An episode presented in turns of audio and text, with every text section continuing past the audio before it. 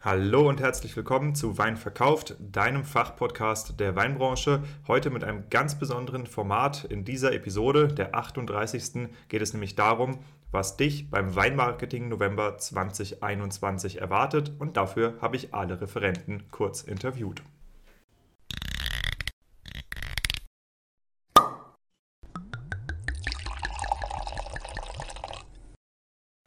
Wein gibt es nur, wenn die Winzerinnen und Winzer davon leben können.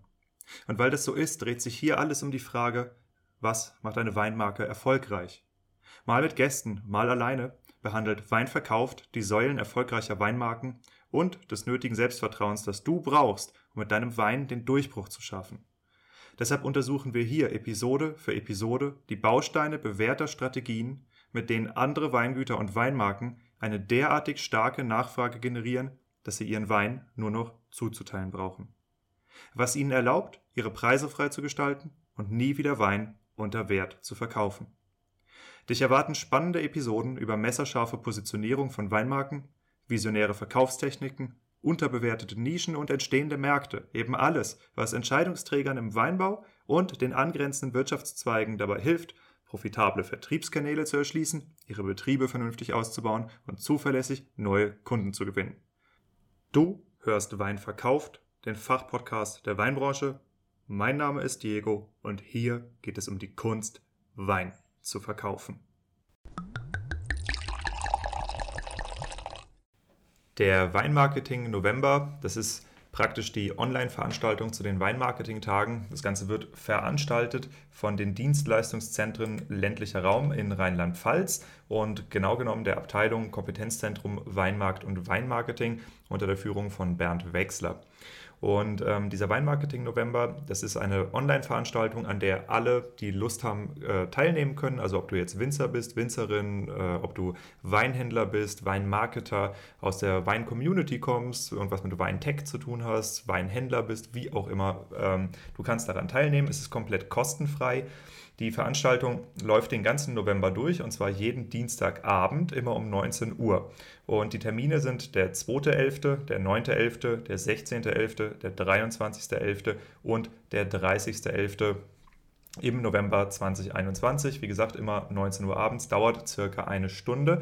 Es gibt einen Anmeldelink. Diesen Anmeldelink äh, poste ich auch hier in die ähm, Show Notes. Also das heißt, wenn du das bei Spotify öffnest oder wenn du das bei Apple Podcasts oder Google Podcasts oder Amazon oder Audible oder Stitcher, Deezer, wie auch immer, die du diesen Podcast hier hörst, öffnest, dann äh, wirst du einen Beschreibungstext dazu finden. In dem Beschreibungstext kannst du ein bisschen runterscrollen und da ist dann der Anmeldelink, der ist gekürzt, ja, da steht dann bit.ly, bit.ly slash Weinmarketing November. Wenn du da drauf drückst, kommst du zur Anmeldung. Es ist, wie gesagt, kostenlos und es gibt auch nur eine einzige Anmeldung für das komplette Event. Das bedeutet, äh, du musst dich einmal anmelden und dann bekommst du jeweils äh, am Dienstag oder an dem Tag davor oder so, ich weiß nicht genau, wie die das machen, äh, den Zugangslink zugeschickt. Ja, also an die E-Mail, mit der du dich angemeldet kriegst, kriegst du immer kurz vor dem Event dann einfach den Zugang zugeschickt zugeschickt, kannst dann darüber dich einfach äh, einwählen und hörst zu. Das funktioniert wie bei einer ganz normalen Videokonferenz. Und ich sage es nochmal, es ist kostenfrei und es ist wirklich cooles, cooles Programm. Das Programm äh, können wir jetzt auch kurz mal anteasern. Das äh, beginnt mit äh, der Frau Professorin Dr. Simone Lose aus Geisenheim, die ähm, über die Möglichkeiten des neuen Geisenheimer Auswertungstools, nämlich der sogenannten Absatzanalyse, berichtet. Danach folgt Vincent Polocek, ein ehemaliger Kommilitone von mir, der jetzt bei Lidl Digital, also beim Onlineshop von Lidl ist und da das Category Management und die Qualitätssicherung verantwortet und äh, der uns einen Überblick über die Online-Strategie des Discounters gibt oder des äh, Online-Handels des Discounters, die eben auch nicht gleichgesetzt ist mit der Discount-Strategie. Äh, sehr, sehr spannendes Thema. Dann, äh, genau, äh, also das ist, wie gesagt, der 2.11., die Professorin Lose, der 9.11., der Vincent. Dann komme ich am 16.11.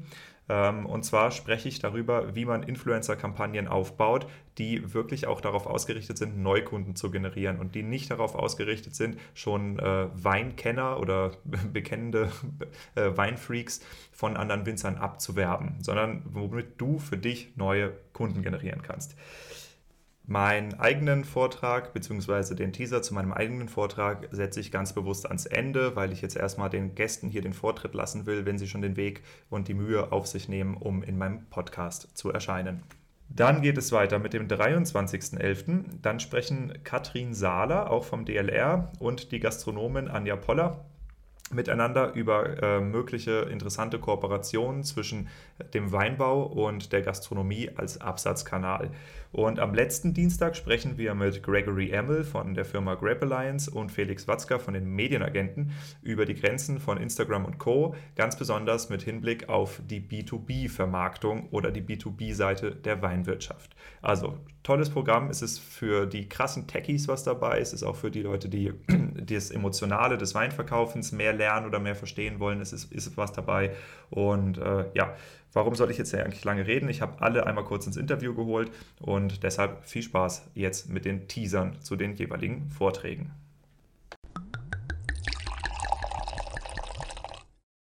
Okay, we are recording.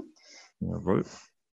Jetzt habe ich die Simone im Interview oder auch Professor Dr. Simone Lose, wie sie den meisten Winzern oder äh, Geisenheimern wahrscheinlich bekannt ist. Und auch Simone spricht ähm, bei den Weinmarketing-Tagen. Und zwar hast du, glaube ich, den allerersten Slot, wenn ich das richtig sehe. Ja. Genau, das ist der 2.11., also Dienstag, der 2.11., auch mhm. abends 19 Uhr. Und es geht da, ich lese mal vor, um die Möglichkeiten des neuen digitalen Auswertungstools der Geisenheimer Absatzanalyse. Was genau ist das und wen betrifft das? Wir stellen dort wirklich als eine Premiere vor, ähm, dass die Winzer ihre Absatzdaten mit anderen vergleichen können. Das haben wir in Geisenheim entwickelt. Und äh, wir wissen, glaube ich, alle, dass Vertrieb und Absatz für die meisten Winzer mittlerweile ein sehr, sehr wichtiger Punkt ist. Und ähm, eine große Unsicherheit auch besteht, was passiert denn gerade am Markt? Ja, Corona hat das gezeigt. Wir wissen nicht so richtig, geht es mir jetzt gut? Ist das, was ich beobachte, typisch? Ähm, läuft es in meinem Abrufvermarktungsbetrieb, läuft das gut?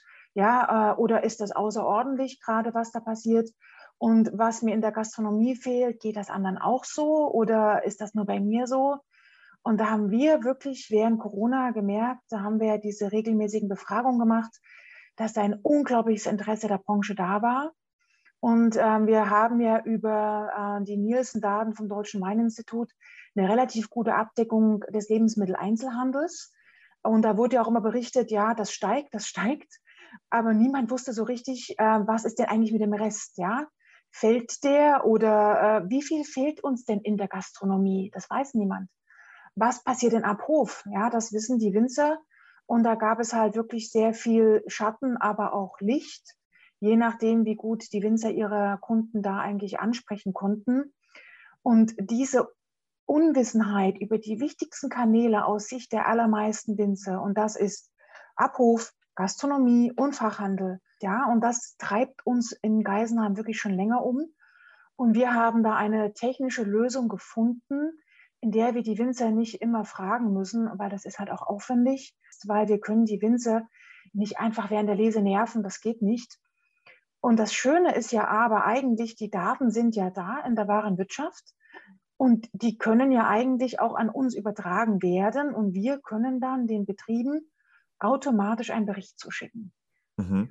Ist das das ähm, gleiche Projekt, was mir noch als Unternehmensanalyse im Kopf bleibt oder ist das was anderes?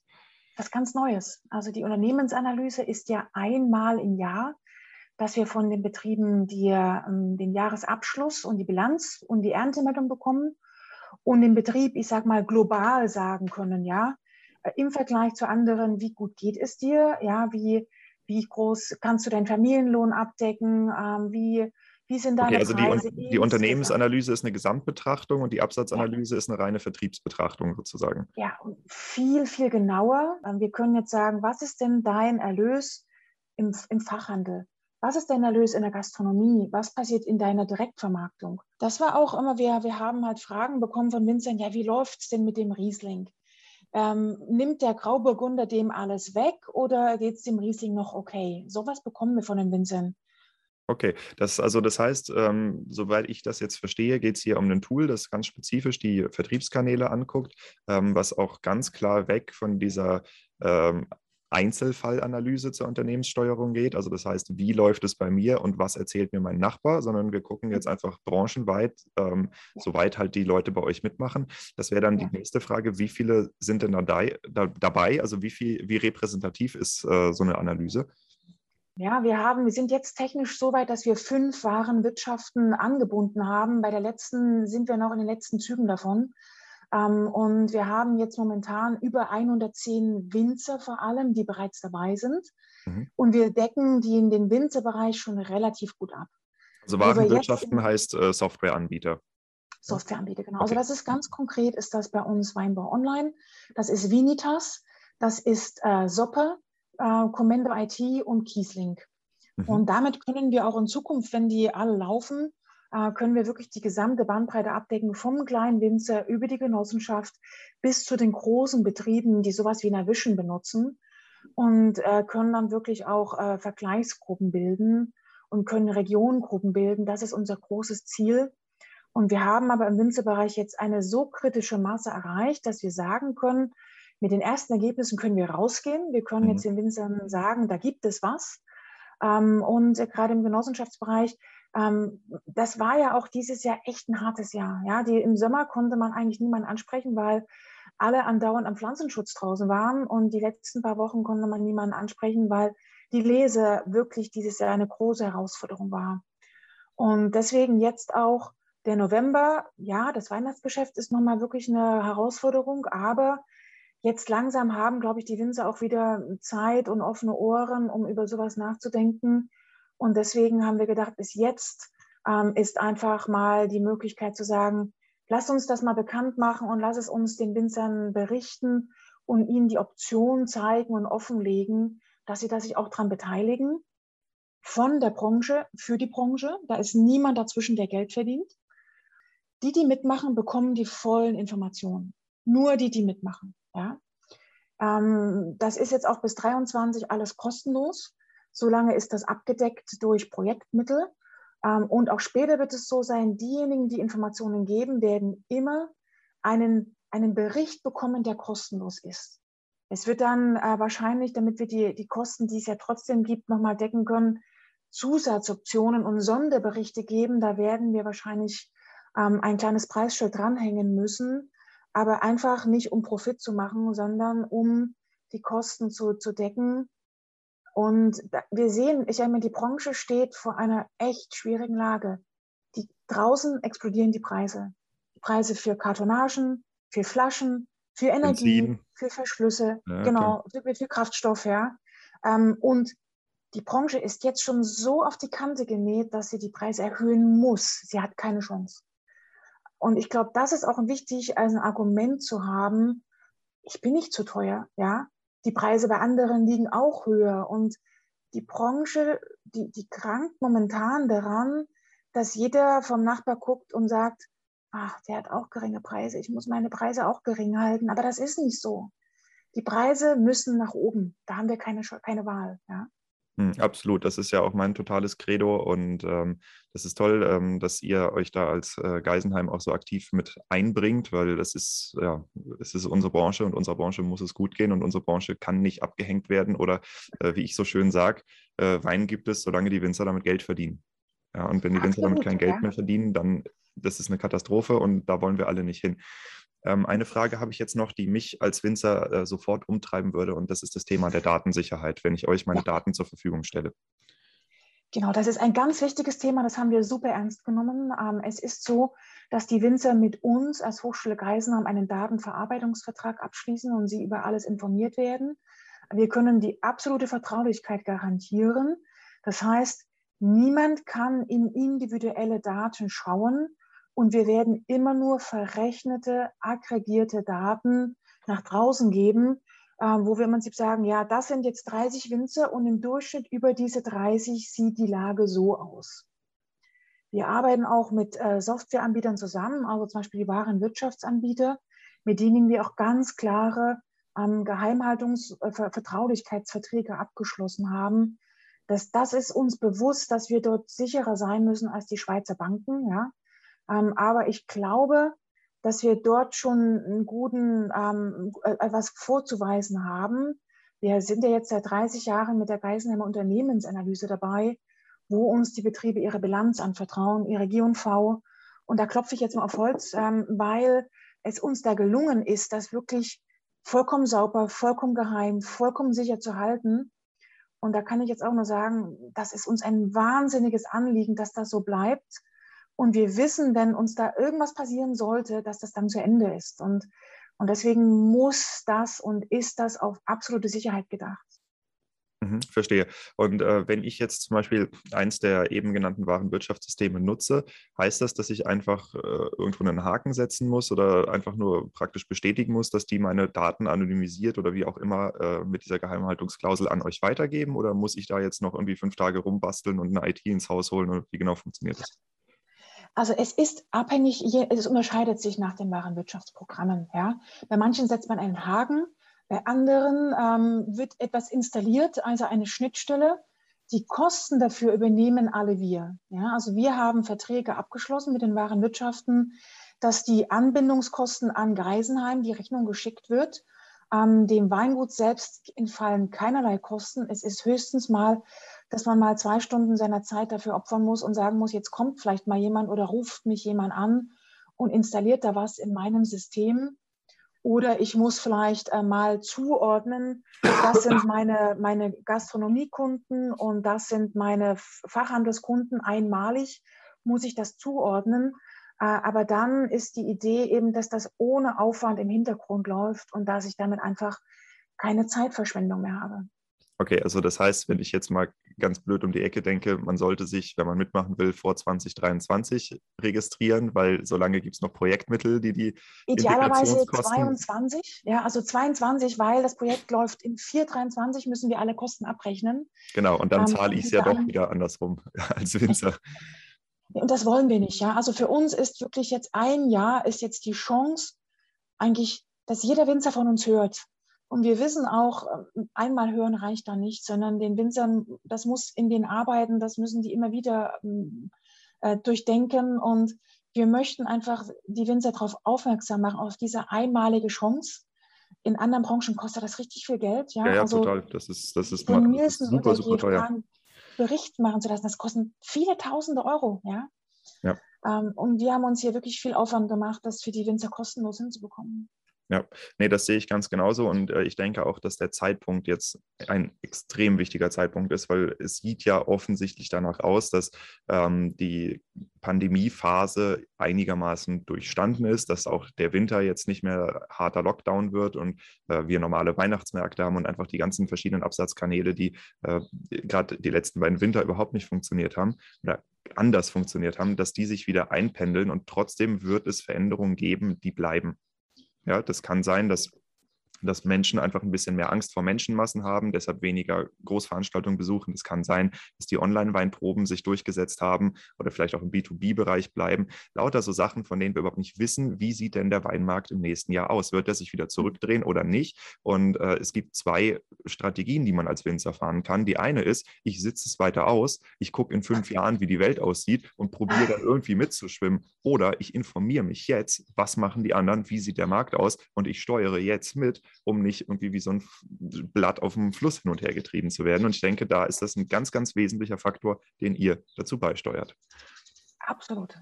Also ja. gute Entscheidungen basieren auf ausreichenden Informationen, ja. Und die, unser Ziel ist, den Winzern diese Informationen zu geben. Ja, super. Ich glaube, das äh, haben wir alle verstanden und wir nehmen es ernst. Und dann vielen Dank. Der Vortrag, wie gesagt, ist der 2.11. Tragt es euch ein. Ähm, es geht alles über den Link in den Show Notes. Äh, da findet ihr den Anmeldelink. Ihr müsst euch nur einmal anmelden für alle äh, unterschiedlichen Vorstellungen, für alle unterschiedlichen Referenten. Und äh, ihr bekommt dann jeweils kurz vorher einfach den Zugangslink zu der Online-Veranstaltung geschickt. Super, Simone. Vielen Dank. Dankeschön. Vincent, schön dich wieder zu sein, zu sehen. Wir haben zusammen studiert und äh, du bist jetzt bei Lidl gelandet, ich nicht, aber du bist auch bei mir im Podcast gelandet, weil wir zusammen als Referenten beim Weinmarketing November auftreten. Du hast den zweiten Slot, das ist der 9.11. für die, die es interessiert. Und äh, Vincent, erklär uns doch mal kurz, worum es in deinem Slot gehen wird. Ja, grüß dich. Vielen lieben Dank für die Einladung und ähm, die Möglichkeit, dass wir das hier auch ähm, ja, aufnehmen können und vorstellen können. In meinem Vortrag geht es hauptsächlich darum, wie präsentiert sich ähm, der Discounter Lidl im Online-Geschäft ähm, bezogen auf den aufs Weingeschäft. Äh, ich, ich, erinnere mich immer gern an diese Chateau d'Yquem-Aktion zurück, mit der ihr echt äh, Wellen geschlagen habt. Ich weiß nicht, ob das schon zu, noch zu deiner Zeit war, weil du bist ja auch noch relativ jung. Ähm, gib uns doch mal eine kurze Idee, wer du eigentlich bist und was du bei Lidl machst, also ähm, aus welcher Position heraus du dann auch den Vortrag hältst. Ja, sehr gerne. Ähm, ich äh, habe in Geisenheim studiert, habe internationale Weinwirtschaft in, in Geisenheim studiert, bin ähm, danach dann zu Lidl gekommen. Ähm, ja, ich bin seit dreieinhalb Jahren mittlerweile bei Lidl Digital und kümmere mich dort als Category Manager um ähm, das ganze Sortiment, also um das Weinsortiment gerade was auch strategische Sachen, Ausrichtung betrifft. Welche Weine wählt man aus? Ähm, zu welchen Preisen macht das Ganze Sinn? Ähm, mhm. bist, du, bist du als Category Manager denn auch aktiv im Einkauf oder sagst du einfach nur, okay, äh, wir haben die und die ähm, Sortimentsposten, die müssen bestückt werden und jetzt lauft meine Herde und kauft ein? Oder wie genau funktioniert das? Also als Category Manager hat man die Aufgabe, sich das Sortiment sozusagen zusammenzustellen. Welche Weine sollen denn überhaupt im Sortiment drin sein? Ähm, welche Preiskategorien oder Preisniveaus sollen da drin enthalten? Heißt das, du sagst, ja? ich will einen Primitivo in der und der Preisklasse oder heißt das, ich will einen den und den von der Marke dann im Endeffekt? Was genau? Nee, das ist du? genau. Also es geht eher darum, ich will ein Primitivo in der und der Preisklasse haben. Ähm, vielleicht auch unterschiedliche Primitivos in unterschiedlichen Preisklassen. Ähm, wobei umso höher man natürlich, je höher man natürlich kommt vom Preis her, desto wahrscheinlicher ist es, dass es natürlich auch ein Markenartikel ist. Hm, zusätzlich ähm, verantworte ich noch die Qualitätssicherung ähm, bei uns im, im Weinbereich. Und ähm, da geht es eigentlich eher auch darum, die, die aktuellen Bestandsartikel einfach auf die Qualität, auf die sensorische Qualität zu überprüfen. Das heißt, es sind regelmäßige Verkostungen. Es geht aber auch um die ganze Bestandsanalyse. Ähm, zum Beispiel, was verkauft sich, was verkauft sich nicht, ähm, was ja auch wieder einhergeht mit diesem ganzen Category Management Thema, einlisten, auslisten, überprüfen, macht das Ganze Sinn, ähm, müssen wir uns da vielleicht umstellen.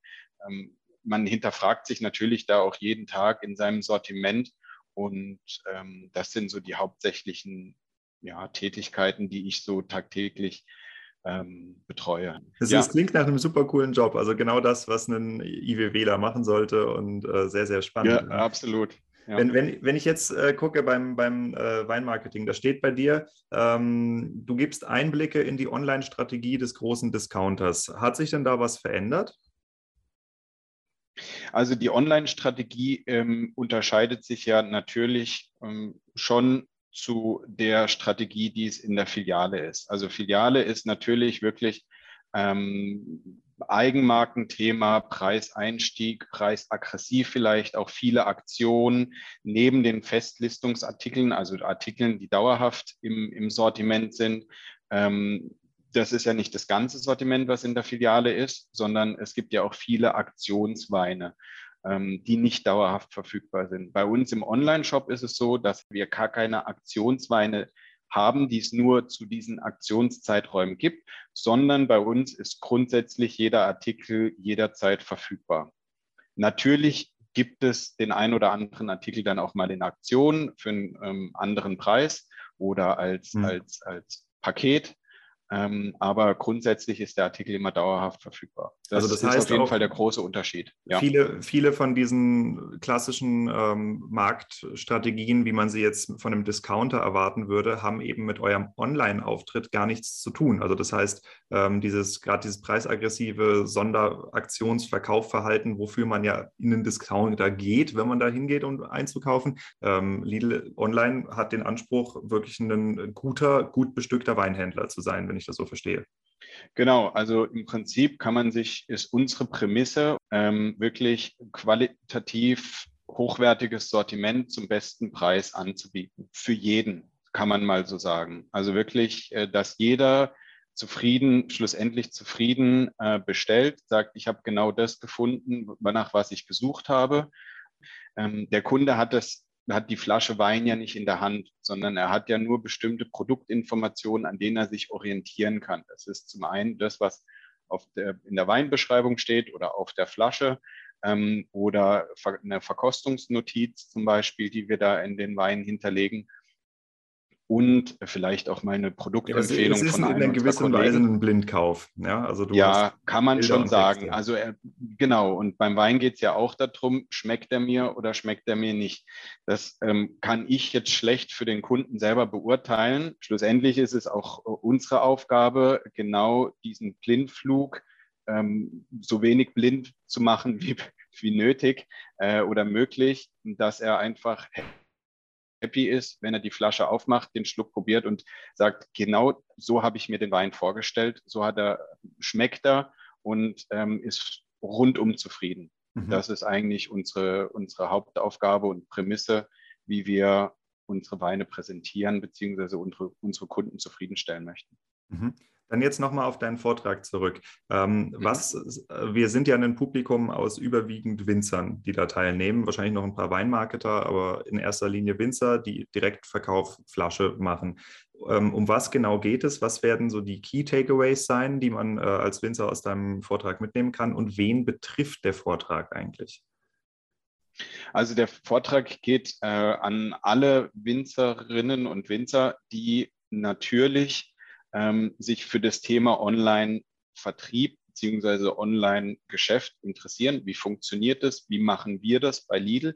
Ähm, welche Möglichkeiten haben wir auch, den Winzer einfach auch zu präsentieren, die Weine des Winzer, Winzers zu präsentieren und ähm, natürlich auch so ein bisschen dieses Gespenst, Discounter mal in den Scheinwerfer zu stellen, zu sagen oder einfach auch zu sagen, es ist gar kein Gespenst, sondern es ist eigentlich eine reine Online-Plattform beziehungsweise Online-Shop äh, wie Havesco, wie Vicampo, wie alle anderen natürlich auch. Ähm, nur es ist nicht der böse Discounter, der meine Preise kaputt macht, äh, oder nicht da ins schlechte Licht drückt, sondern wir da wirklich mit dem Winzer Hand in Hand gehen möchten und ähm, das nicht eine einmalige Aktion ist, sondern schon wirklich eine dauerhafte Situation oder Lösung ist, wie er, ähm, wie wir da partnerschaftlich zusammenarbeiten können. Ähm, auf der einen Seite möchte ich natürlich Lidl Digital, äh, unser Weinteam, ähm, vorstellen, unser, auch einen Einblick geben in unser Sortiment, natürlich aber auch zu zeigen, dass dieses ganze Thema Discounter ähm, viel größer ist. Natürlich ist Lidl äh, ein Discounter, hat aber die Möglichkeit, nicht nur Discount, Preiseinstieg äh, zu ähm, anzubieten, sondern wirklich auch ein, eine wirkliche Preis- oder beziehungsweise Sortimentspyramide von Preiseinstieg über Mittelpreis zu hochpreisigen äh, Artikeln und ähm, worin sich A, natürlich jeder Kunde oder viele Kunden sich dann aussuchen können, möchte ich ähm, hochpreisige Markenartikel oder möchte ich doch lieber die Preiseinstiegsweine, ähm, die ich auch zum Beispiel in der Filiale finde. Und da kommt natürlich jetzt auch der Winzer ins Spiel, weil wir den natürlich auch gerne mit ins Boot nehmen möchten für diese Kategorie Mittelpreis und gehobenes Preissegment, um einfach auch so ein bisschen diese persönliche Geschichte des Winzers auch zu erzählen und diese Wert Wertschöpfung eigentlich daraus zu haben, Winzerweine im Online-Shop zu präsentieren. Auf der einen Seite ist es eine Wertschöpfung für unser Sortiment, um zu zeigen, wir beschäftigen uns tatsächlich mit, mit dem Thema Wein, mit den unterschiedlichen Regionen, mit den unterschiedlichen Weinen, mit der Herstellung und gehen natürlich auch Hand in Hand mit dem, mit dem Winzer, dass es nicht eine einmalige Situation ist, sondern äh, wirklich eine partnerschaftliche Beziehung mit dem Winzer zusammen aufbaut aufbaut und ähm, sich darüber ja natürlich auch präsentiert. Der Mehrwert für den Winzer ist einfach auch, dass er sich einen, neuen Vertriebskanal vielleicht auch ähm, ja da mal einen Einblick bekommt und damit auch einsteigen kann. Das möchte ich natürlich auch zeigen, ähm, dass, dass dieser Online-Handel ähm, natürlich auch jetzt auch gerade mit Corona sich immer mehr und mehr ja verstärkt hat, natürlich. Also auch nicht mehr im, im Weinvertrieb wegzudenken ist, ehrlich gesagt, weil man natürlich auch überregional äh, sich eine andere Kundschaft oder eine größere Kundschaft natürlich auch aufbauen kann. Genau. Ja, nee, also ich finde das super interessant und ich denke, das wird ein sehr, sehr spannender Vortrag werden, ähm, weil mhm. wir haben ja oft noch, wie du es eben schon angesprochen hast, wir, wir haben irgendwo die Situation, dass der Online-Weinhandel explodiert, der boomt. Und mhm. auch jemand wie ihr, wie Lidl Online, äh, ist ein ernstzunehmender äh, Spieler auf diesem Spielfeld. Ähm, aber gleichzeitig sind wir in der Weinbranche natürlich noch, du weißt es selbst, super konservativ und auch gefangen in diesem Denken, ah ja, Discount-Weine. Und wenn mhm. ich meinen Wein im Discounter stehen habe, habe ich mir meine Marke grundsätzlich ruiniert. Und ähm, ich glaube, dass sich die Welt da sehr stark gewandelt hat in den letzten zehn Jahren, weil der Wein-Online-Handel auch in den letzten zehn Jahren erst wirklich entstanden ist. Und äh, man sich als Winzer definitiv mal die Scheuklappen abnehmen sollte, um mal zu gucken, okay, was gibt es denn da und was entwickeln eben auch äh, Firmen, die eben auch natürlich am Markt bleiben wollen und auch am Markt bleiben müssen wie Lidl. Was entwickeln die denn eigentlich für Konzepte, um eben auch in dem Premium-Segment aktiv zu sein? Und zwar so, dass es eben auch nicht nur für Lidl gut ist, sondern auch für die damit assoziierten Marken. Ne, weil das ist ja immer ein äh, Spiel, was zwei Leute betrifft. Deshalb äh, vielen Dank jetzt für den Teaser und äh, ich hoffe, das wird ein sehr, sehr spannender Vortrag. Ich bin auf jeden Fall da. Ähm, es ist der 9.11. Ja, also 9.11. abends um 19 Uhr, dauert ungefähr eine Stunde. Dann vielen Dank dir erstmal, Vincent. Ja, sehr gerne. Seven words speak.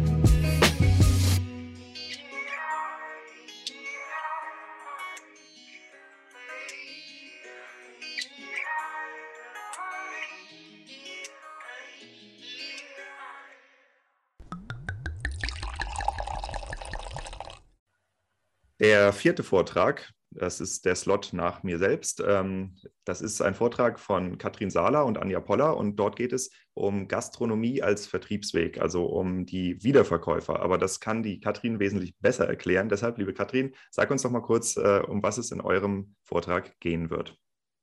Genau, erstmal Hallo in die Runde. Ich freue mich auch, dass ich Teil vom Marketing-Tag bin und unser Thema ist genussvolle Kooperationen, spannende Partnerschaften im Dreiklang von Gastronomie, regionalen Produkten und Wein. Es geht also darum, dass ich gemeinsam mit Anja Poller mal einen Einblick gebe, wie können sich Winzer in der Gastronomie positionieren, aber wie können auch spannende Partnerschaften geschlossen werden. Also nicht nur, dass eben mein Wein in der Gastronomie ausgeschenkt wird, sondern vielleicht gibt es ja auch mal die Möglichkeit, mit dem Gastronomen eine Veranstaltung vor Ort zu machen. Die Pollers, die machen das so schön. Da gibt es zum Beispiel eine Straußwirtschaft oder Grillbuffets auf den Weingütern, die selbst keine Gastronomie haben. Also auch nochmal ein spannender Ansatz. Oder einfach auch zu überlegen, ja, wie, wie kann ich mich jetzt noch besser auch in der Region vernetzen? Wer bist du? Was machst du? Und wie ist es zu diesem Vortrag gekommen? Genau, also ich bin äh, auch im Team des Kompetenzzentrums Weinmarkt Weinmarketing Rheinland-Pfalz um Bernd Wechsler. Und äh, wir veranstalten diesen Weinmarketing-Tag ja äh, schon seit Jahren, äh, mittlerweile oder Corona geschuldet eben auch digital als Weinmarketing November. Und dann strecken wir immer unsere Fühler aus, was gibt es denn für aktuelle Themen. Natürlich spielt da auch so ein bisschen Corona mit. Und wir haben gesagt, Mensch, Gastronomie ist ein spannendes Thema und schauen doch einfach auch mal, was die sich zu Corona-Zeiten haben einfallen lassen, um zu überleben, um aber auch in dieser Zeit die Partnerschaft mit regionalen Erzeugern und auch mit den Winzern aufrechterhalten zu können. Und äh, wenn das jetzt so viel um Gastronomie geht, ist das eher relevant für Winzer, die eine eigene Gastronomie betreiben oder ist das relevant für Winzer, die in die Gastronomie verkaufen? Es ist sogar eher relevant für Winzer, die in die Gastronomie verkaufen, äh, weil auch da vielleicht nochmal ein schönes Beispiel. Ähm, da hat Anja dann ihre Winzer auch angesprochen und gesagt, Mensch, wollen wir nicht Online-Weinproben machen, jetzt wo im Lockdown gar nichts geht? Oder ähm, wir verkaufen eure Weine dann einfach über unser Lädchen. Also die Gastronomie hatte Abholservice und dann konnte man tatsächlich auch die Weine der Winzer da kaufen. Sie hat auch eine Spendenaktion für die Flutopfer an der A ins Leben gerufen. Also ist eine ganz engagierte Gastronomin, die immer die Fühler auch in die Region und zu den Winzern ausstreckt. Glaubst du, dass diese ganzen Maßnahmen, die du da jetzt beschreibst, auch äh, nach der Pandemie, wenn es denn dann irgendwann mal so weit ist, ähm, noch Relevanz haben werden? Also ich denke schon, weil man merkt ihr an, sie hat äh, Freude mit den Winzern was zu unternehmen und es ist tatsächlich so, im Sommer ist in der Mainzer Stadt nicht so viel los. Bei Anja kann man leider nicht draußen sitzen, sodass sie sagt, Mensch, wir machen was mit den Winzern vor Ort auf den Weingütern. Statt online gibt es dann hoffentlich Präsenzweinproben oder ähm, Grillbuffets. Also ich denke, sie wird da auf jeden Fall alles dran setzen, um mit den Winzern dann vor Ort ein tolles Weinerlebnis zu bieten. Sie ist auch Mitglied im Great Wine Capital Network. Also sie haben auch den Best of Wine Tourism Award gewonnen. Auch da werden immer mal Touren organisiert. Ähm, wo man eben die Gewinner dann auch live erleben kann. Auch das ist nochmal ein spannender Faktor. Also ich denke, es gibt einfach viele Netzwerke, die tolle Synergien bieten und die dann auch nach Corona wieder live und in Farbe äh, erlebbar sein werden. Dieses Netzwerk Great Wine Capital, ich höre das mhm. gerade zum ersten Mal. Was genau ist das? Okay. Das ist das internationale Netzwerk der Weinhauptstädte. Wir sind stolz, dass äh, Deutschland vertreten ist mit der Region Rheinhessen und der Hauptstadt Mainz. Also es ist immer eine Stadt vertreten mit einer Weinregion, so zum Beispiel. Ah, ist das hier greatwinecapitals.com? Yes, genau, das ah, ist cool. es. Okay, wahrscheinlich sollte ich das kennen, aber äh, wie es so ist. Ist, ist nicht schlimm, man entdeckt ja immer wieder Neues. Ne? Oder Adelaide ist dann äh, zum Beispiel für Australien drin, also wirklich ein internationales Netzwerk, die sich dann auch austauschen im Zuge einer Annual Conference. Die findet nächste Woche statt, also kannst du dich auch noch mal reinklicken hier auf der Website. Ja, die wird in Mainz stattfinden. Tun. Das ist ja für den Podcast hier wahrscheinlich hochrelevant. Okay, cool, äh, wunderbar. So, äh, das am Rande, darum soll es gar nicht gehen. Ja. ähm, kleiner Ausflug in äh, meine genau. Unwissenheit. Ähm, wann ist euer Vortrag genau? Das ist, glaube ich, der 23., oder? Genau, das ist der 23. November. Da sind wir am Start. Man kann sich gerne anmelden unter www.weinmarketing.rlp.de und sich dann einfach reinklicken. Das Ganze wird über Adobe Connect laufen. Anja und ich werden an dem Abend auch zusammensitzen und dann beide live erlebt oder live ja ähm, online erlebbar sein. Alles klar, das klingt doch super. Den Link findet ihr auch in den Show Notes übrigens. Also wenn ihr jetzt einfach den Podcast hört und dann runterscrollt in dem Beschreibungstext, äh, da findet ihr den Anmeldelink. Und es gibt einen einzigen Anmeldelink für die komplette Veranstaltung. Das heißt, wenn man sich einmal anmeldet, kann man an allen Events teilnehmen. Es ist, wie gesagt, kostenlos. Super, Katrin. Dann vielen Dank und ich freue ja. mich auf deinen Vortrag. Wir sehen uns, ja, hören uns. auf deinen. Dann danke. danke dir. Im November. Bis dann. Genau. Bis dann. Mach's gut. Genau, einmal auf OK drücken oder so. Mhm. Jawohl. Okay. Jetzt haben wir auch noch die Anja im Interview. Äh, sie ist die zweite äh, Referentin von dem vorletzten äh, Vortrag am 23.11., wo sie gemeinsam mit der Katrin Sahler über genussvolle Kooperation spricht. Was sind denn genussvolle Kooperationen? Ich denke, äh, da, wo Wein und tolles Essen zusammenkommt und das Ganze vielleicht noch mit netten Menschen, das sind doch absolut äh, genussvolle Kooperationen. Erzähl uns doch mal kurz, wer du bist und äh, warum du in dem Weinmarketing November vorträgst. Also mein Name ist Anja Poller. Ich habe in Mainz im Stadtteil Gonsenheim äh, ein kleines gemütliches Restaurant mit Schwerpunkt natürlich aufs Essen, auf einer guten deutschen Küche. Und natürlich darf bei uns das gute Glas Rheinhessen-Wein nicht fehlen. Und dazu gehören auch wieder die Menschen, ne, die, die Winzer, die Weingüter. Ich denke, wer hier in der Le Region lebt, äh, das ist ja, das ist ja dieses Miteinander. Ne? Also das ist ja das, was unsere Region so, so, so fantastisch macht, äh, wenn, man, wenn man hier bewusst lebt. Ne? Und da gehört halt gerade der Wein äh, wahnsinnig dazu und, und äh, eben in Kooperation mit dem Essen perfekt. Und ähm, wenn man jetzt als Winzer in den Vortrag reingeht, äh, über was genau werdet ihr sprechen und was kann man als Winzer davon mitnehmen? Äh, einfach auch ein bisschen mutig sein, auch, auch auf, auf neue Konzepte. Ne? Also, dass man einfach, einfach auch ausprobieren kann. Ich sag mal, Essen und, und, und Wein, das, das ist in ganz vielen unterschiedlichen äh, Situationen ganz toll zusammenzubringen. Ne? Es, es ist also das heißt, ähm, es ist auch ein Vortrag darüber, wie man als Winzer mit der Gastronomie als Wiederverkaufskanal, also als Wieder als, als Vertriebskanal, mhm. als Wiederverkäufer zusammenarbeiten kann und wie man auch mal ein bisschen ähm, kreative Kooperationen aufbauen kann. Was sind denn da Beispiele, die ihr gemacht habt?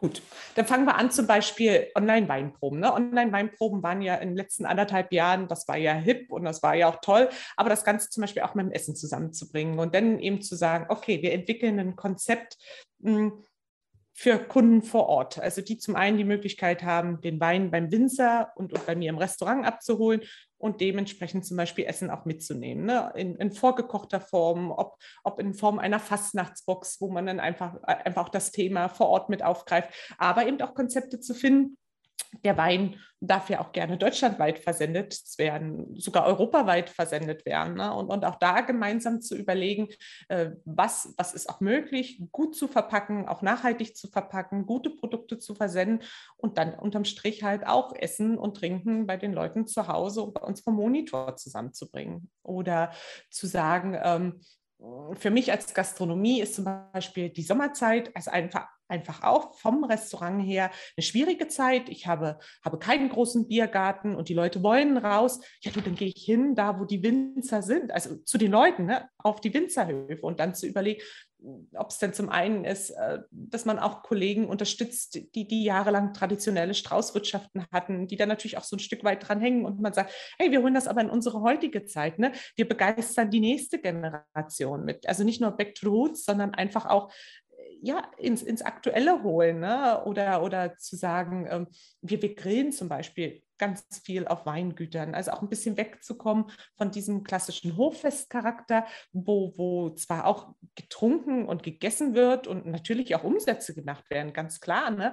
aber, aber ich finde es schöner, so, so, so kleine Highlights zu setzen, wo du sagst, Mensch, das war so eine tolle Veranstaltung, das mache ich auf jeden Fall wieder, weil es einfach dann auch ähm, nicht jetzt es ist toll, die Schorlen zu trinken ne, und einen lustigen Abend zu haben, aber, aber mit dem Winzer, mit dem Gastronomen ins Gespräch zu kommen und dabei ein tolles Glas Wein zu trinken, drüber zu philosophieren, ein tolles Essen dazu zu kriegen. Ich finde, da gibt es nichts Schöneres. Ne?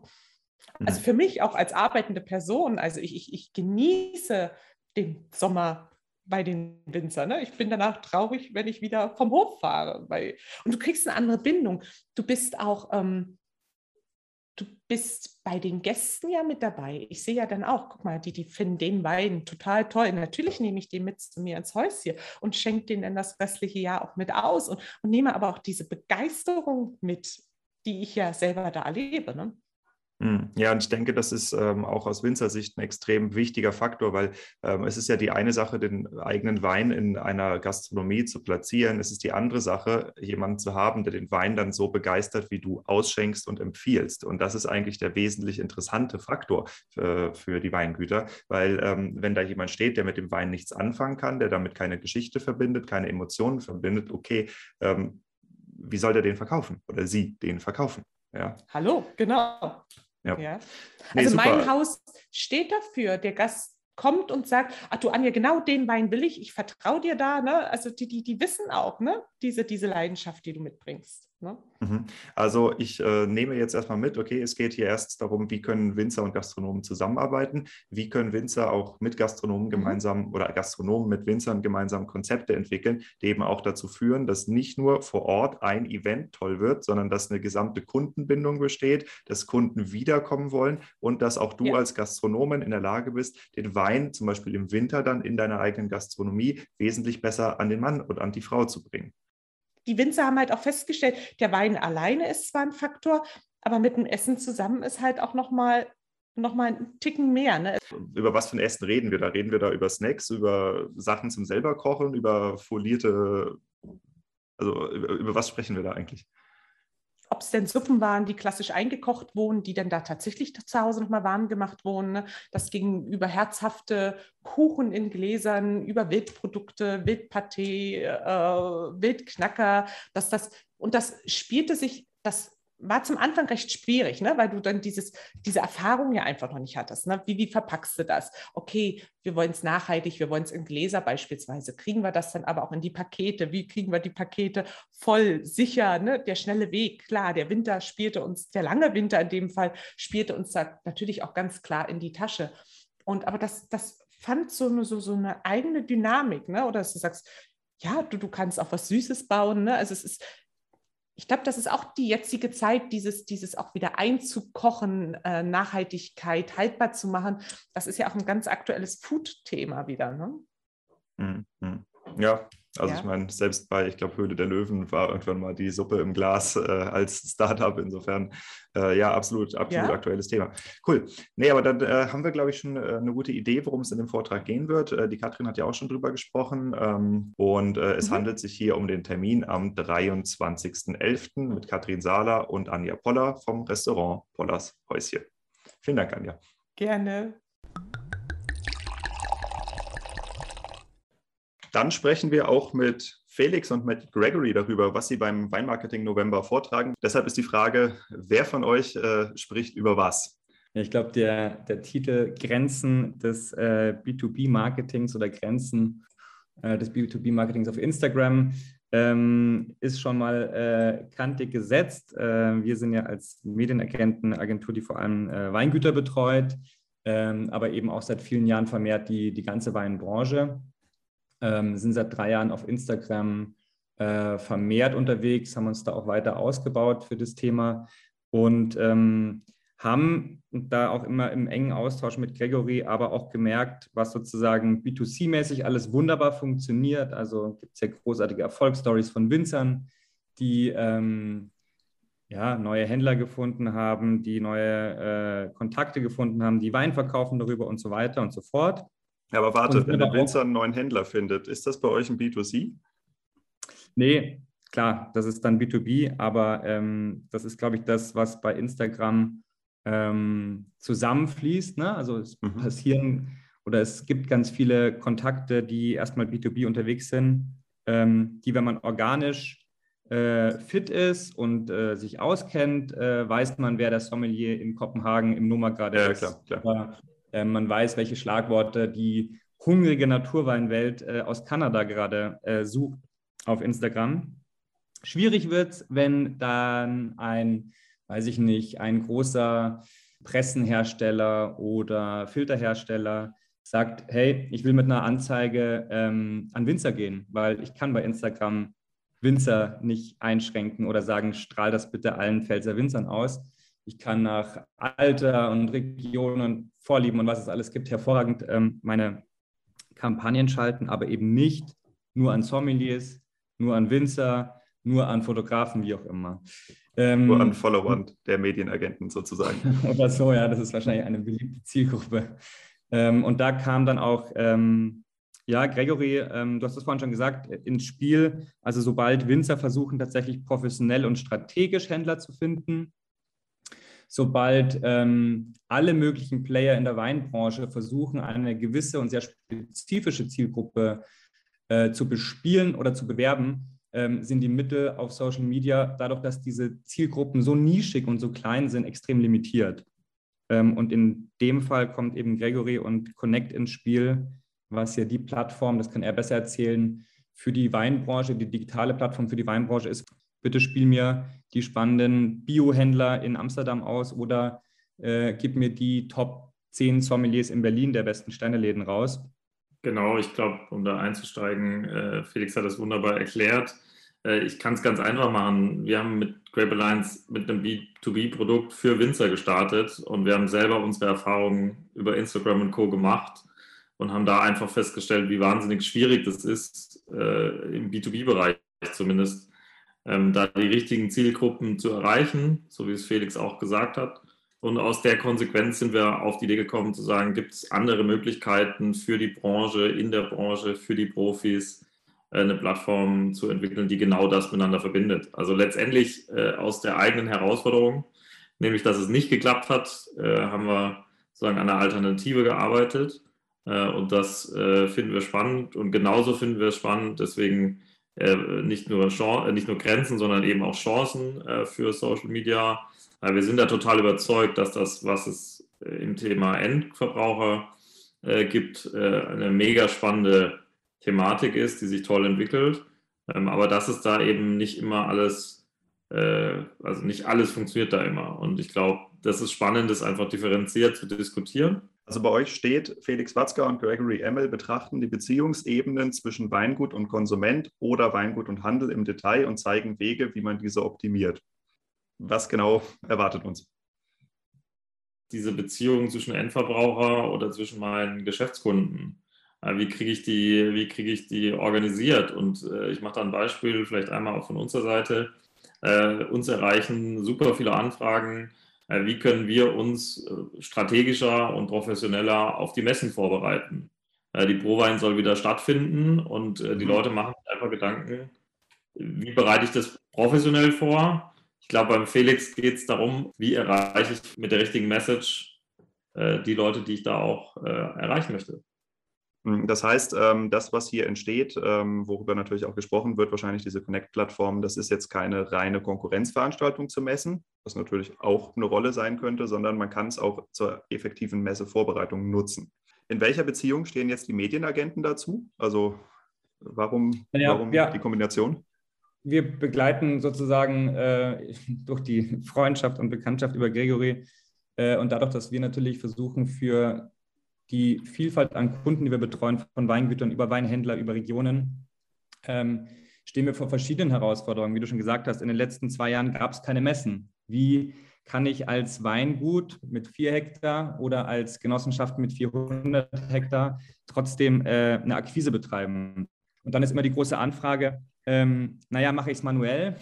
Google ich mal irgendwie 100 Kontakte zusammen und überlege mir, ähm, wer ist jetzt ein guter Händler für mich? Ist das ein Portfolio, was interessant ist? Ist das ein Händler, der irgendwie viel an die Gastro liefert und so weiter? Sprich, man kann das natürlich alles manuell machen mit irrsinnigem Aufwand. Und wir suchen natürlich nach Lösungen, wo ich sagen kann, äh, lieber Gregory, pass auf, folgender Fall. Ähm, eine Weinregion plant drei Veranstaltungen im nächsten Jahr in Deutschland und will in den Städten Frankfurt, Berlin und Hamburg 40 äh, Sommeliers mit Italien oder äh, wie auch immer Fokus haben. Das ist vom Rechercheaufwand erstmal, wenn man nicht in der Szene ist, irre. Ich weiß nicht, wer in äh, Frankfurt gerade alles äh, italienische Weine führt. Und umgekehrt für Weingüter, ähm, die sich auf dem Exportmarkt äh, engagieren wollen, ist es irrsinnig schwer, über eine Google-Recherche herauszufinden, wer ist der richtige Import- oder Exportpartner für mich. Die Daten, die digital aber zur Verfügung stehen, sprich, wie groß sind Sortimente, wie groß ist der Bioanteil von Wein in einem Sortiment, wie preisstabil ist ein äh, Händler, wie sind Zahlungsmodalitäten in deren Online-Shop, wie, wie gut ist die Ratinggeschichte von Endkunden, ermöglichen natürlich einem Winzer einfach eine Priorisierung zu machen, zu sagen, okay, und die 10 gehe ich jetzt mal an und ich muss nicht 100 anschreiben. Also verfügbar sind die Daten ja immer, aber es ist dieser ewige manuelle Weg, ähnlich wie bei Instagram. Natürlich finden Nischenweingüter auch über Instagram neue Händler oder neue Sommeliers, gerade wenn es nischig ist, also Thema äh, Naturwein. Aber wenn ich als, ähm, sage ich mal, klassisches Pfälzer Riesling-Weingut versuche, ähm, neue Händler zu finden, ähm, dann kann ich bei Instagram relativ lang warten, dass mich da jemand anschreibt, sondern da muss ich irgendwie aktiv auf die Suche gehen. Und die Frage ist einfach, und das wissen wir alle drei, äh, Winzer haben extrem wenig Zeit, es passiert draußen gerade in so einem Jahr extrem viel. Ähm, dann will ich in der Vertriebsarbeit, die ich mache, maximal effizient sein. Und ich glaube einfach, dass es wichtig ist, dort die Erfolgschancen zu erhöhen mit einer Auswahl, die gut ist. Und ähm, Gregor hat es vorhin gesagt, die Prowein ist eine sehr teure Angelegenheit. Ähm, die lohnt sich dann, wenn die Messevorbereitung sehr, sehr gut gemacht wird. Das heißt, wenn eigentlich drei Wochen vor Prowein-Beginn mein Terminkalender mit den richtigen Kontakten gefüllt ist, ähm, dann lohnt sich diese Messe. Die Messe lohnt sich definitiv nicht, wenn ich hingehe und darauf hoffe, dass mich jemand durch Zufall beim Vorbeigehen entdeckt. Wir verstehen uns als Infrastruktur, sagen wir mal Straßennetz. Ähm, da wird es äh, Winzer geben oder Erzeuger, die sagen, äh, wir befahren das Straßennetz selbst. Und es gibt Leute, wie das ja jetzt auch schon der Fall ist, es gibt Leute, die sagen, ich möchte eine professionelle Hilfe, ich möchte da perfekt kommunizieren, ich möchte vielleicht auch erstmal rausfinden, äh, wer sind denn äh, die Häuser, wo ich anhalten sollte auf dem Straßennetz, wenn man sich das mal bildlich so vorstellt. Also wir sehen uns da total ergänzend. Ähm, und äh, ich sehe das generell auch, was wir tun, als sehr offenes System. Aber jetzt mal, um auf die, auf die Zuschauer des Weinmarketing-Tags zu kommen. Das sind ja in erster Linie direkt vermarktende Weinproduzenten, vom kleinen Winzer bis zum Genossenschaftsbetrieb, aber direkte Flaschenweinvermarktung.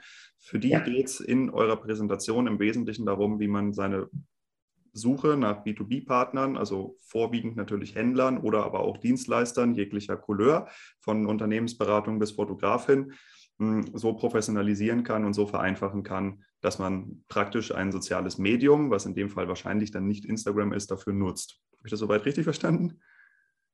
Absolut, absolut. Und eigentlich in beide Richtungen. Also sowohl äh, unseren Kunden oder den Weingütern zu helfen, auf der einen Seite aktiv suchen zu können und auf der anderen Seite aber auch, was muss ich an Schlagwörtern oder wo muss ich stattfinden, damit ich auch gefunden werde. Händler suchen äh, Winzer, Winzer suchen Händler. Ja. Die Frage ist, wo machen Sie das und wie schnell kriegen Sie die Informationen? Ähm, ich kenne kaum noch Händler oder es gibt einen Großteil, die irgendwie äh, 180 Tage im Jahr unterwegs sind und Winzer besuchen, sondern das muss irgendwie gut vorsortiert sein. Ja. Ich glaube, dass es da einfach darum geht, möglichst schnell. Es gibt ja keine, in dem Sinne, mh, hm, Gregor hat es mal so schön gesagt, es gibt keine schlechten Händler. Es gibt äh, passende und nicht passende Händler. Ähm, und es gibt für Händler wiederum keine äh, schlechten Weingüter, sondern es gibt passende Weingüter und nicht passende Weingüter. Und das heißt Preispunkt, Weinqualität, äh, Vertriebsideen und so weiter. Und je schneller, glaube ich, dort jemand ähm, eine Auswahl treffen kann, wer ist denn für mich der passende Partner? Und das geht, ja, wie du sagst, am Ende natürlich auch äh, weiter hinaus über Händler. Wer ist die passende Agentur für mich, die meine Kommunikation betreut? Äh, wer ist der passende Fotograf oder wer ist sogar perspektivisch der passende Influencer, den ich mir ins Boot hole? Um äh, gewisse Themen zu spielen. Ich war am Montag auf dem äh, Weinfachhändlertag und der große Unterschied im Weinmarkt ist doch, dass wir wahnsinnig äh, in Konzepten eigentlich denken müssten. Äh, es gibt sehr erfolgreiche Konzepte und es gibt vor allem sehr unterschiedliche Konzepte. Und wenn man sich das einfach nur mal ver vergleicht, äh, man ist irgendwie Händler, stationärer Händler von Handys dann gibt es wahrscheinlich auf dem Handymarkt im Moment 100 verschiedene, max.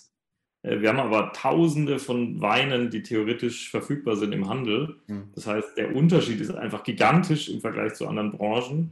Und ich habe äh, den Händlern einfach ans Herz gelegt, äh, viel mehr über ihr Konzept zu sprechen. Also zu erklären, warum sie sich für diese Weinreben oder warum sie sich für die Sorte oder warum sie sich für die Region interessieren oder den Stil, wie sie Weine machen. Und das müssen auch Winzer, äh, glaube ich, äh, stärker hervorheben. Was ist mein Konzept? Warum mache ich das so, wie ich es tue? Äh, ich finde es einfach immer wieder spannend, deswegen auch der, der Doppelvortrag, ähm, dass halt B2B und B2C zwar anders funktioniert irgendwie, aber doch alles miteinander zusammenhängt. Also wenn die Story nicht stimmt, die ich dem Händler gebe und der Händler das irgendwie so weiter kommuniziert an den Endverbraucher, wird der am Schluss nicht glücklich sein und wird dir das auf Instagram in der Kommentarzeile dann auch nochmal äh, kommunizieren, was er eben da nicht als passend empfand. Und so verknüpft sich die Welt da schon wieder irgendwie insgesamt. Äh, und trotzdem, und das ist, glaube ich, das andere, warum ich mich auf den Vortrag freue, äh, es sitzen ja alle doch ein bisschen davor wie vor so einer großen Wand und sagen, also irgendwie haben wir alle verstanden, das ist wahnsinnig wichtig. Wir haben alle verstanden, es gibt wahnsinnig erfolgreiche Menschen auf Instagram. Äh, und wir haben auch verstanden, dass wir irgendwie vielleicht da auch äh, das Produkt Wein ähm, toll präsentieren können, äh, weil wir letztendlich ein Produkt haben, das irgendwie verkostet werden muss, wo es Meinungen geben muss, äh, wo vielleicht Bewegtbild äh, das Spannendste überhaupt ist, wo auch sowas wie, wie Podcasts äh, natürlich toll sind, weil man in, eine ganz, in einen viel tieferen Austausch gehen kann, als es vielleicht mit 500 Wörtern der Fall ist. Ähm, und irgendwo diese Zukunft da zu gestalten und zu überlegen, wie funktioniert das, ähm, das ist, glaube ich, das, was uns doch da alle drei vielleicht auch vereint. Ja. Ja, ich denke, dann ist es auf jeden Fall äh, von dem, was ich jetzt mitgenommen habe, mit meiner Winzerbrille, die ich so gerne aufsetze, äh, ein Vortrag, der sich auf jeden Fall auch an progressiv denkende Winzer richtet, die auch ähm, halt, wie gesagt, ein Interesse an einem professionellen Netzwerk haben, Zugang zu professionellen Netzwerken. Für mich, ähm, ich gehöre zu den Leuten, die Connect auch schon testen ja, also auch ähm, da, falls du, lieber Zuhörer, liebe Zuhörerin, Interesse hast, ähm, kannst mir auch gerne folgen. Ich äh, habe definitiv vor und bin auch schon dabei, diese Plattform sehr aktiv zu nutzen und äh, auszuprobieren, was kann sie, wie, wie muss man da posten, wie funktioniert das eigentlich überhaupt. Ähm, weil äh, das ist natürlich immer, wenn ein soziales Netzwerk neu entsteht, du stehst erstmal da und guckst, was machen die anderen. Und ich gehöre zu einem von den anderen, die einfach mal machen und gucken, was dann so abgeht. Und vielen Dank euch beiden. Wir wollten das Ganze kurz halten. Die nächsten Vortragenden kommen. Vielen Dank. Vielen Dank.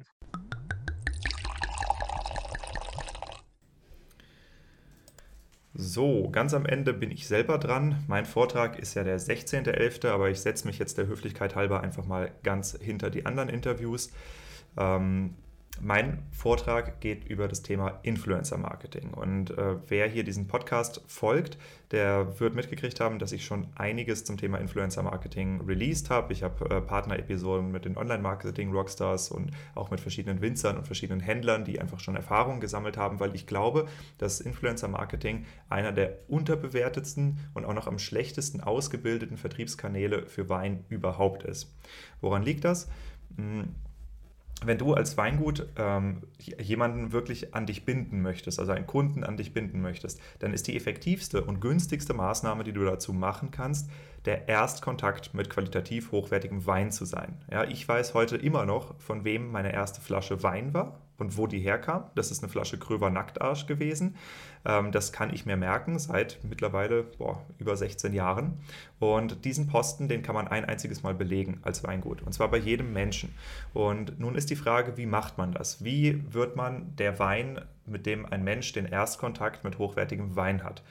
Hm. Es gibt verschiedene äh, Wege. Influencer Marketing ist einer. Und Influencer Marketing, wenn es so funktionieren soll, äh, muss sich halt ähm, entgegen der herkömmlichen Meinung nicht auf Leute kon konzentrieren, die sowieso schon am Thema Gastronomie, am Thema Kochen, am Thema Wein interessiert sind, sondern muss die Menschen abholen, die noch keinen wirklichen Zugang dazu haben.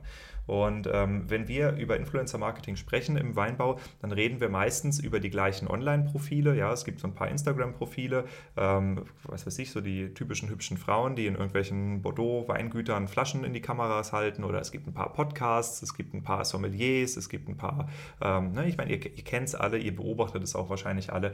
Ähm, aber wenn wir halt mit diesen Leuten kooperieren, wo übrigens gar nichts dagegen spricht, dann muss uns allerdings auch klar sein, dass wir ausschließlich den Bekehrten predigten. Also das heißt, ähm, wenn deine Werbung, wenn deine Flasche da gezeigt wird, dann werden die Follower von diesen Leuten einmal aufmerksam, ein paar kaufen und dann wird die nächste Flasche vom nächsten Weingut gezeigt und die gleichen oder ein paar andere kaufen dann da. Das äh, führt zu einmaligen Umsätzen, das führt nicht zu Kundenbindung. Äh, was zu Kundenbindung führt, ist, wenn wir Influencer für uns gewinnen, die vorher noch gar nichts mit dem Thema Wein zu tun hatten. Ja, das ist natürlich auch ein bisschen schwieriger und es muss dann auch ganz extrem zur Persönlichkeit des Winzers passen. Aber wir sind ja in der Zeit von Social Media, wo jeder von uns sowieso einen Seelenstriptease hinlegt, vor allem wenn wir mit unserer Persönlichkeit und über unsere Persönlichkeit äh, in der Öffentlichkeit stehen, um zu verkaufen. Das heißt, in meinem Vortrag geht es erstens darum, ähm, wie unterscheiden sich diese beiden Arten von Influencer-Strategien, also die eine, die auf schon bekehrte Weintrinker zielt, die herkömmliche, und die neue, die ich vorschlagen möchte, die auf äh, Neukunden, auf zugewinnende Neukunden ähm, konzentriert ist wie baut man so eine Kampagne auf? Wie findet man die passenden Influencer? Wie akquiriert man die? Was gibt es da zu beachten? Und äh, warum kann ich darüber sprechen? Das ist nämlich auch das Interessante. Äh, ich mache mit einigen Jungwinzern aus meinem Podcast und Berliner Techno-DJs zusammen nämlich genau das. Wir haben ein gemeinsames Weinprojekt, äh, was im Moment in den letzten Zügen ist. Die Etiketten gehen jetzt demnächst in die Druckerei. Ich hoffe, dass es auch fertig sein wird bis zum 16. Aber zumindest ähm, sind die Etiketten soweit fertig. Und wir haben innerhalb von kürzester Zeit mit wenigen wenigen Stunden Arbeit ein Influencer-Projekt mit mehreren hunderttausend Leuten potenzieller Reichweite aufgebaut, das vorher noch gar nichts mit Wein zu tun hatte, was keinerlei Fixkosten für irgendeinen Beteiligten mitbringt und äh, ein hoch, hoch spannendes Konzept ist, was ich dann in diesem Vortrag vorstellen möchte. Genau, so, wie gehabt. Wer von euch Interesse hat, meldet euch gerne an. Ja, ähm, den Link findet ihr, wie gesagt, in den Show Notes. Also einfach runterscrollen und dann auf diesen bit.ly slash Weinmarketing November klicken, anmelden und dann nehmt teil. Für die, die nicht teilnehmen können, ähm, ich kann da jetzt im Moment nur für mich sprechen, aber ich werde meine, äh, meinen Vortrag auf jeden Fall auch hier zu Hause mitschneiden und als Episode dann veröffentlichen. Bei den anderen weiß ich nicht, ob die das machen. Äh, ich werde es definitiv ansprechen. Es ist allerdings so, dass das ähm, Dienstleistungszentrum für den ländlichen Raum, also das DLR, ähm, die sind sehr, sehr stark an das Thema Datenschutz gebunden und dürfen leider äh, selber keine Aufzeichnungen anfertigen, ähm, beziehungsweise die Software, die sie nutzen dürfen, damit es nicht auf amerikanischen Servern läuft, ist nicht dazu geeignet, solche Aufzeichnungen anzufertigen. Das heißt, ähm, zumindest von meinem Vortrag wird es auch eine Episode geben. Von den anderen muss ich gucken, ob ich das gemanagt kriege mit den Leuten. Genau. So, und damit endet auch diese Episode. Es ist natürlich äh, jetzt erstmal eher ein Werbeteaser gewesen, aber wie gesagt, das Ganze kostet nichts. Ich würde euch sehr empfehlen, daran teilzunehmen. Und dann hören wir uns in der nächsten Woche wieder mit den gehabten Themen von Wein verkauft, dem Fachpodcast der Weinbranche. Bis dahin und auf Wiedersehen.